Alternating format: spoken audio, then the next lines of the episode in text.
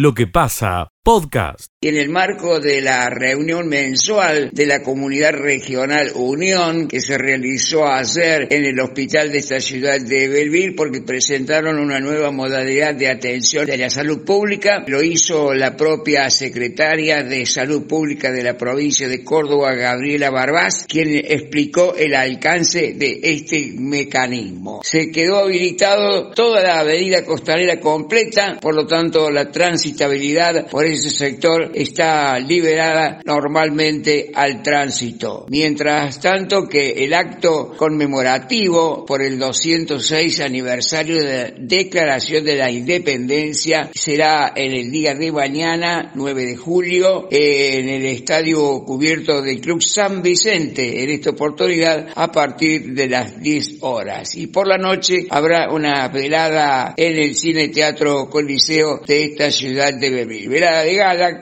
la participación de Pampa y Senda, un grupo folclórico de esta ciudad de Belville. Hasta luego, será hasta cualquier momento.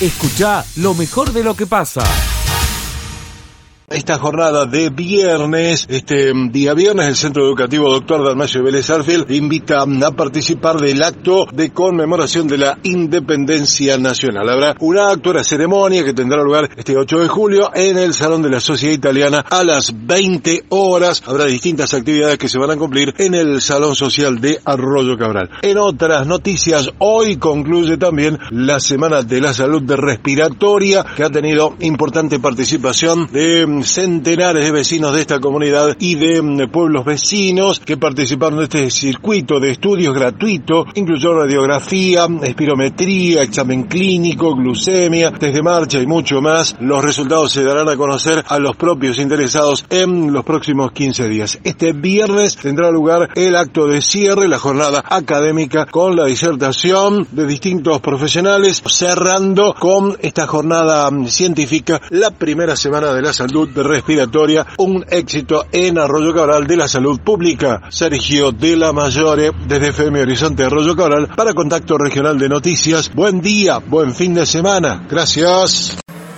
Escucha lo mejor de lo que pasa. Finalmente ayer se aprobó un proyecto convertido ya en ordenanza para la creación de un depósito municipal de leña y restos de poda en Río Tercero. Contempla dicha iniciativa entregar la leña a quienes lo necesiten, entre otros beneficios para la ciudad. La iniciativa de crear el depósito de leña y restos de poda prevé que las familias que lo necesiten puedan acceder a la provisión de leña para su calefacción, además colaborando con el trabajo en el procesamiento de la misma, evitar la tala de la flora nativa y el desmonte indiscriminado en las zonas de reserva ambiental municipal que tiene la ciudad, además de reducir los volúmenes de basura por los restos de poda que terminan en el basural. Este proyecto fue aprobado por unanimidad. Que tengan un buen fin de semana, un feliz día de la independencia mañana, reportó Fabián Menichetti. Gracias a ustedes. Escucha lo mejor de lo que pasa. Un hecho que ocurrió anoche en barrio San Justo, en calle Pasaje Carlos Rucci al 1700. Un hombre fue asaltado mientras se encontraba dentro de la vivienda. Está internado eh, fuera de peligro en una clínica local. Su hermana, Mónica, charlaba con Radio Villa María y se expresaba de esta manera. Realmente están pasando un mal momento porque eh, fue un susto tremendo. Eh, entraron tres personas, eh, robaron, mi, hermano lo que hace es todo lo que es encomienda a Buenos Aires. Y bueno, no tuvo tiempo a hacer nada, está muy golpeado, un grado de violencia que la verdad que preocupa. Está muy golpeado en la cabeza, en, el cuerpo, por lo tanto lo trasladaron a una clínica privada y ahí está, está en observación, esperando respuestas del médico que en el transcurso del día le harán otros estudios y sabremos con más precisión, pero en realidad lo dejaron por observación. A cada rato le aparece un dolor más. Esto es la, la, el resumen de todo lo vivido. Bueno, yo estoy muy con mi mamá, tiene 87 años, así que por lo tanto también hay que cuidarla a ella. Y, y bueno, y nos repartimos entre la clínica y, y, y mi madre. Estamos, la verdad, que muy, todavía muy asustados. Bien, por otro lado decimos, Miguel, que hoy finaliza el juicio de Luciana Agüero. Hoy será una jornada donde se van a escuchar los alegatos y la sentencia. Es el primer informe de la mañana de hoy. Escucha lo mejor de lo que pasa. Has repetido cosas que a mí me, impactaron allá, ¿no? Mm. Eh, no soja, pero sí trigo, un poco leche y sobre todo también la base de la producción de, de leche, que es la alfalfa, ¿no? Y creo que es un país que a nosotros nos sorprende bastante. Nosotros los que venimos de, de- del, campo, ver Turquía, uno imagina otra cosa, ¿no? Turquía es un país bastante chico, con una población muy grande, 85 millones de habitantes, y cuando uno sale y empieza a recorrer eh, la topografía ondulada que tiene el país, se encuentra con eh, un colorido que es muy atrayente, porque hay distintos tipos de cultivos, Obviamente uno está acostumbrado a la llanura nuestra, Mm. con tres o cuatro cultivos predominantes, y cuando ves muchos te sorprende. A los agrónomos nos gusta, porque gran parte de eso lo desconocemos, ¿no?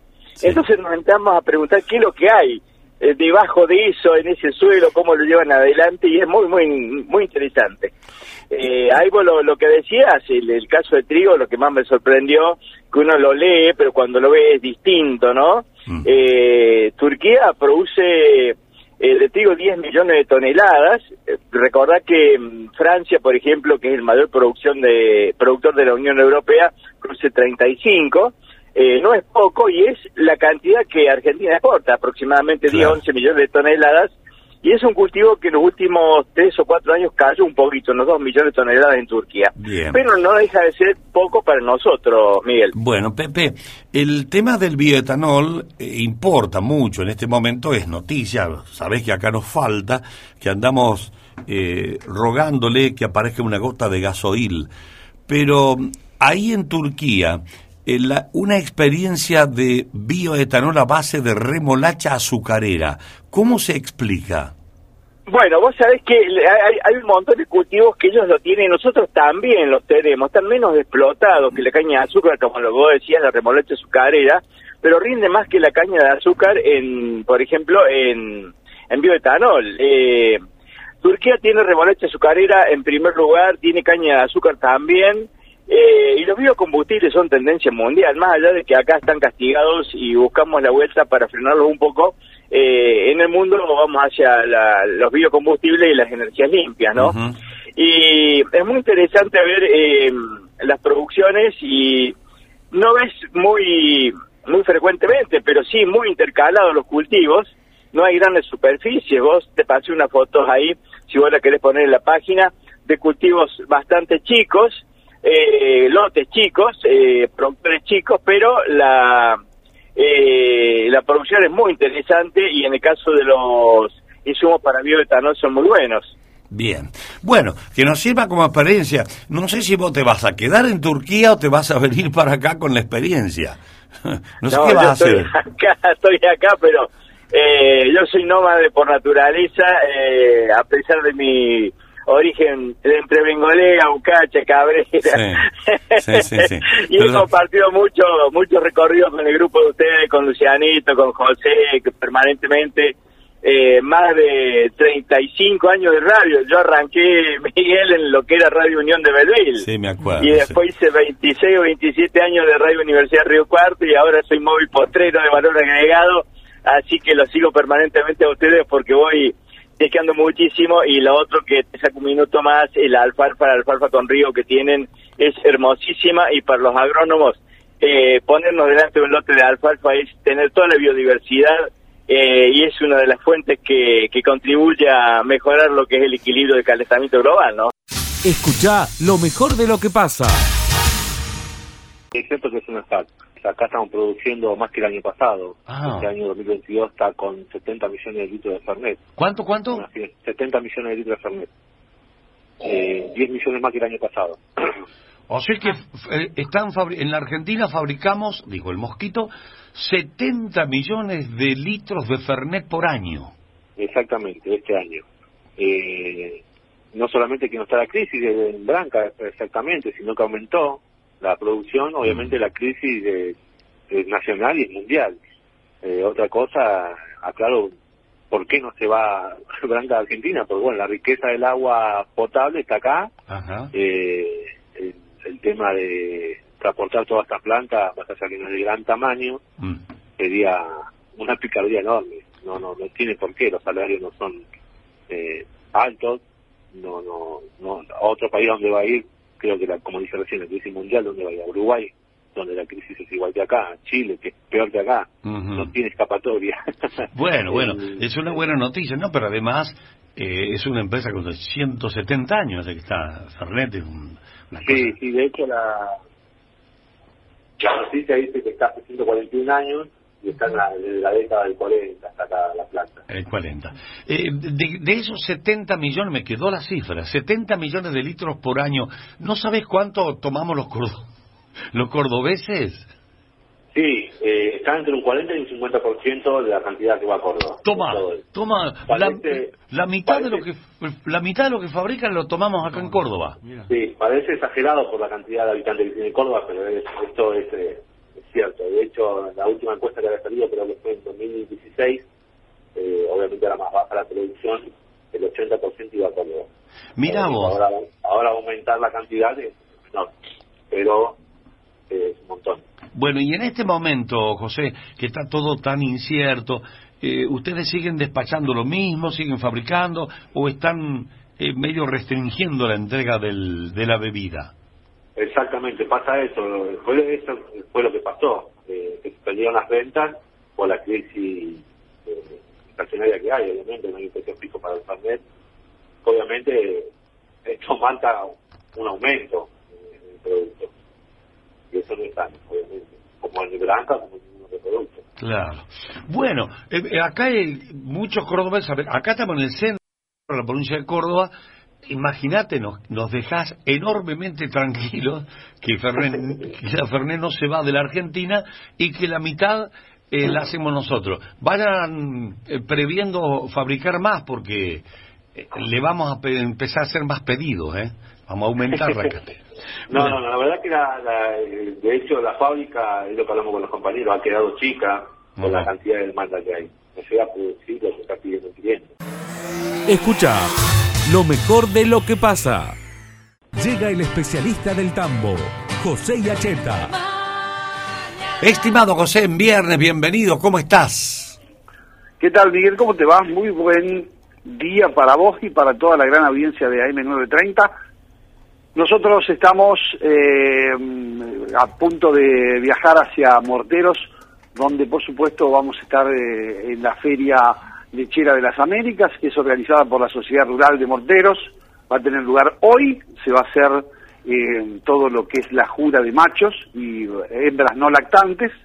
Eh, va a estar un prestigioso jurado canadiense que se llama Roger Turner. Va a dar comienzo hoy a las 16 y seguramente mañana, eh, después del programa, vamos a enterarnos, porque seguramente retornaremos para el programa de mañana, eh, todo Agro Radio, aquí en AM930, eh, para saber qué es lo que va a pasar eh, con eh, la jura de las hembras lactantes y con la gran campeona, que es lo que genera atención. Han anticipado que van a estar presentes el director de Lechería de la Nación, Arturo Videla, Marcelo Cravero, que es dirección de, director de producción de Córdoba, que es también morterense, y el director de lechería de Santa Fe, Abel Senclusen, han ya avisado que van a estar.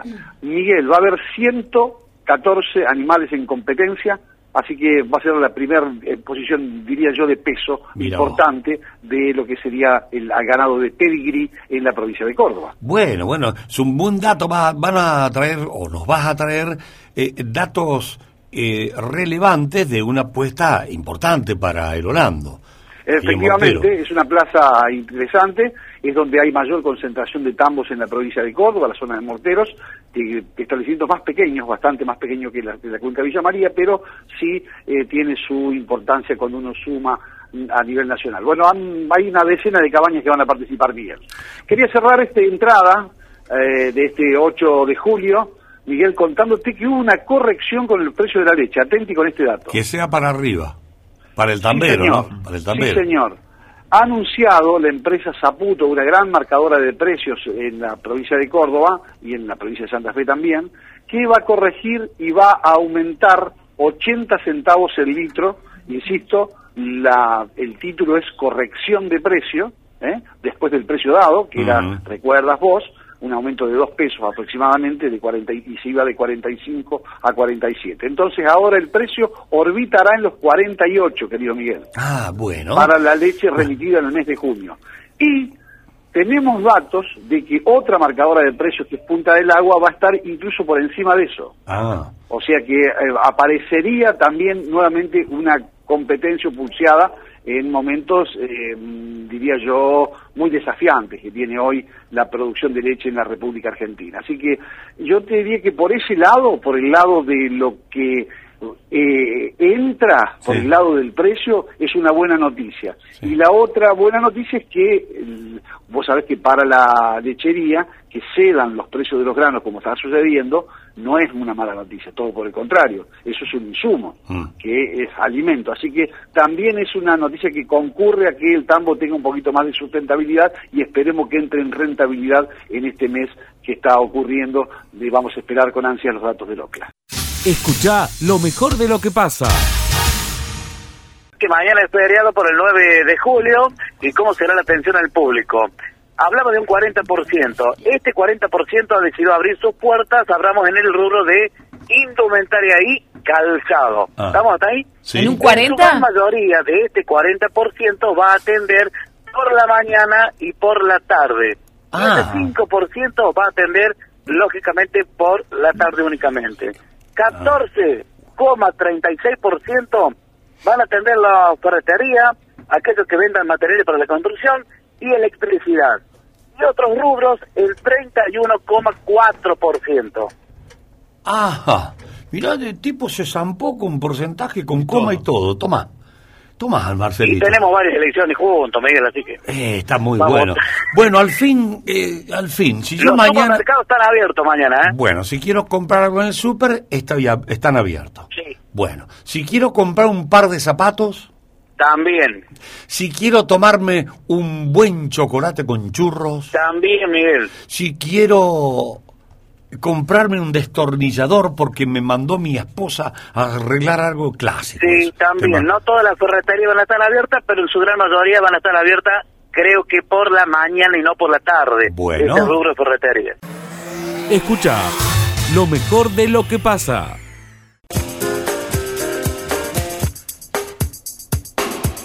La columna de Martín Alanis. Miguel, lo habíamos dicho. T para tres, reunión tripartita de los tres socios del Frente de Todos. Esto ocurrió el día miércoles, recién trascendió anoche, a partir de la confirmación de una periodista a través de la red social Twitter, y el resto de los medios luego fueron confirmando ese encuentro.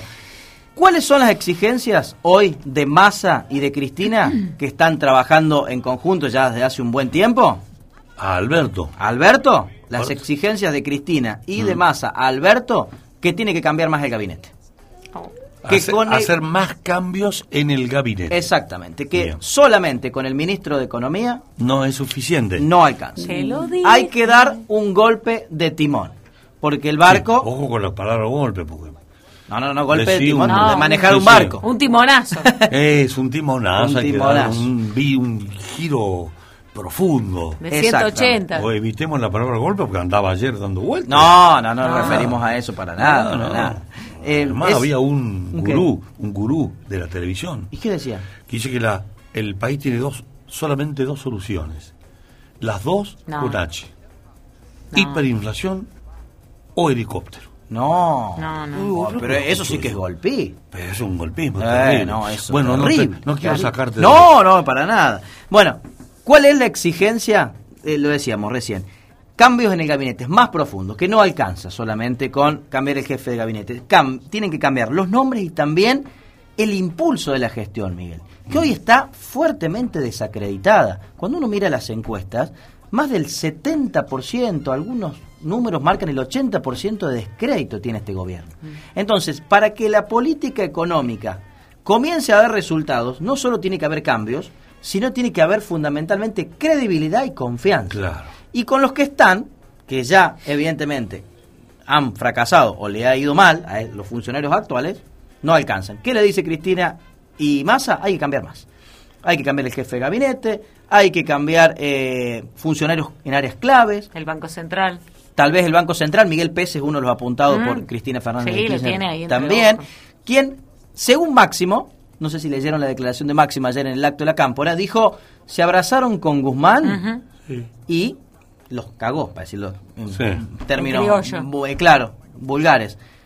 Y tiene que salir Cristina a poner la cara y a levantar este barco. Y evidentemente Cristina está incidiendo fuertemente en la gestión, al punto que me parece que ya está incidiendo más que el propio presidente. Sí, yo creo que está gobernando Cristina. Mm, A esta altura uno Sí, supone todos que sí. creemos, todos creemos. Sí. Todos creemos eso. De ser cierto, no sé, o lo disimula muy bien. Pero yo recién decía Vero, o estaba vos recién hace un rato, no sé si escuchaste, que probablemente hoy eh, Cristina sea más mesurada en la expresión pública que tenga en críticas al gobierno, ¿no? ¿Por qué? Porque ya ayer Máximo dijo lo que acabas de mencionar vos. Exacto. Eso es. Bueno, pero además una cuestión. Cristina no es relatora o comentarista u opositora del gobierno. Es protagonista. Por más que no le guste las decisiones que haya tomado Alberto y que ahora comienzan a cambiar a partir de su propia incidencia, ella es protagonista del gobierno. Sí, pero Miguel. me parece que lo que quiere transmitir es que yo no tengo nada que ver. ¿eh? Claro, pero- No, yo, yo no tengo nada que ver. No, no. Entonces la culpa la tienen ellos. Yo no tengo nada que quiero salir indemne de esto. ¿Cómo no tiene nada que ver, Miguel? No, yo comparto. El mensaje de Cristina es, ellos lo hundieron, yo los vengo a salvar. Una cosa así. Bueno, Y, por eso de- sí, por eso. Pero, pero la gente no identifica eso, Vero, porque cuando uno observa las encuestas, tienen altos niveles de reprobación, tanto Alberto como Cristina como la gestión, que están por encima del 70%. ¿Pueden revertirlo? Sí, pueden revertirlo. Le queda un año y medio de gestión, pueden mejorar los índices económicos, pueden mejorar la gestión, pueden mejorar la imagen de los dos principales dirigentes del Frente de Todos y demás de masa. Pero tienen que tomar pero- medidas urgentes, acciones, y en eso creo que Cristina tiene, tiene razón. Es decir, si no cambiamos ahora no tenemos más tiempo, porque el 2023 No, no, está a la vuelta de la esquina. Entonces, ahora o nunca. Además, el gobierno viene a sufrir muchas crisis en estos dos años y medio de gestión. Funcionarios que no funcionan. Esa fue la primera carta durísima. Después aparecieron todos los kirchneristas del gobierno diciendo renunciamos, presentamos la renuncia, nos vamos. Luego el Fondo Monetario Internacional, todo acordado, arreglado. ¿Qué dijo el kirchnerismo? No estamos de acuerdo con esto. Y ahora esta crisis con la salida de Guzmán. Y antes con la de Culfa, sumamos cinco. Cinco crisis en dos años y medio. ¿Cómo se recupera la credibilidad y la confianza en un gobierno que vive permanentemente en Mira, internismos y en crisis? La historia te lo demuestra. Desde el momento que vos le pones plata en el bolsillo a la gente, después la mayoría nos olvidamos de, de lo que le pasó al país. Porque es así, nosotros Mm. no tenemos memoria al momento de elegir, porque de hecho si tuviésemos memoria no estaríamos repitiendo una y otra vez Sí, sí. lo mismo. Es cierto lo que decís, pero hay un dato de esta nueva realidad que me permito incorporarlo. Son los planes sociales. Ya no, ya Cristina no, No lo tiene menciona. más tanta onda con los planes sociales. ¿Y quién se hace cargo de ese botín?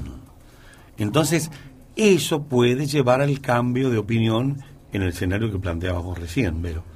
¿Eh?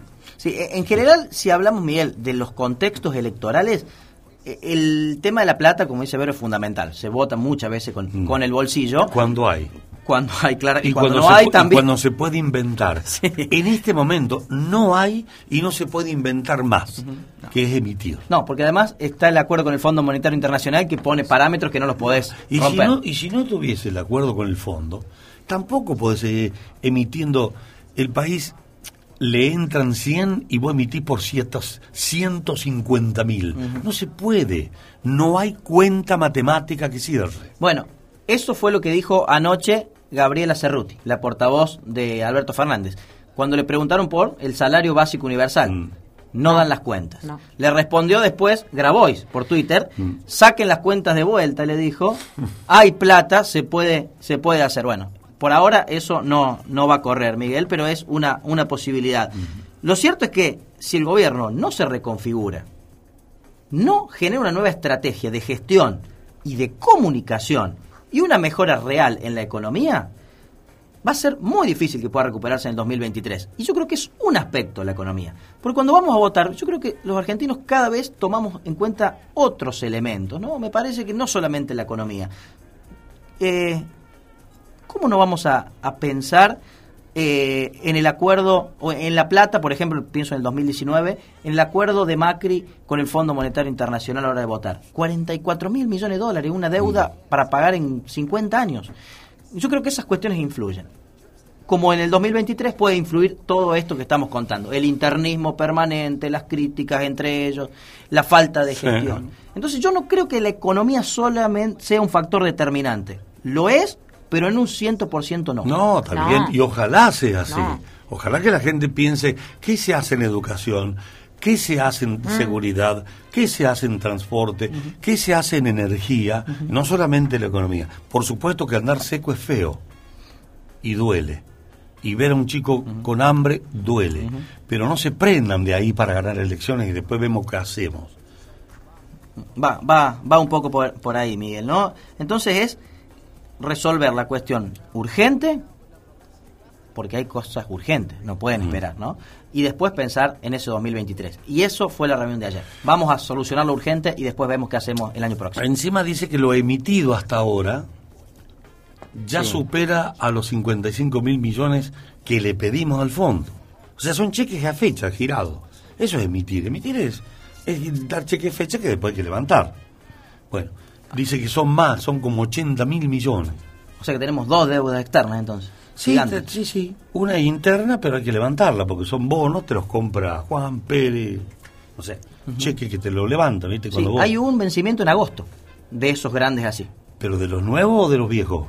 No sé si de los nuevos o de los viejos, pero lo escuchaba el otro día que, que la primer gran desafío de Bataki Sí, iba a ser ese. A fin de julio hay un vencimiento del- de los 50 de parte de los 55 mil millones. Sí. Sí, eso, eso que se renegoció, que lo negoció este gobierno, Sí. hay una parte que hay que pagar ahora en julio, una cuota, digamos.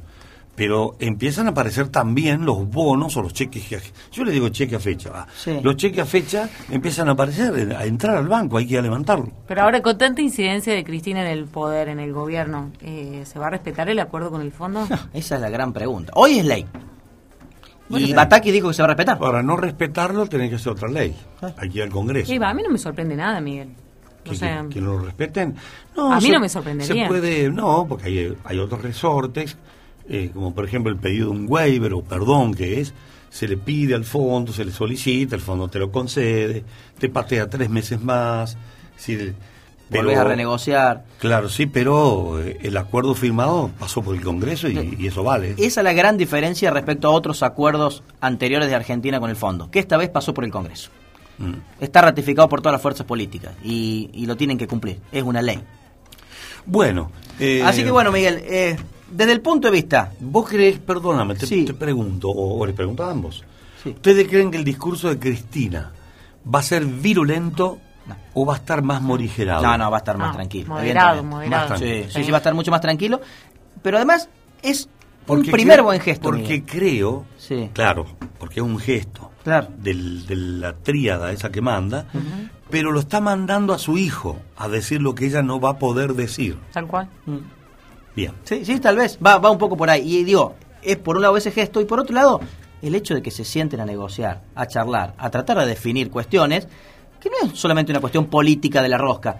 Son decisiones que nos influyen a cada uno de nosotros. Claro. Nos influyen, pero de forma tremenda, porque ¿qué está primero, la política o la economía? Claramente está la política primero. Entonces, si la política no se pone de acuerdo, no genera un rumbo, un plan, la economía no va a ser milagro. Entonces, si la política empieza a ordenarse, luego la economía tal vez puede seguir ese mismo camino. Escucha lo mejor de lo que pasa. 16 y 17, la semana que viene Salomón Marraca, hemos hablado con la gente de AERCA, la Cámara de Comercio. AVI dice lo siguiente, lo que va a estar ocurriendo la próxima semana en ese local. Miguel.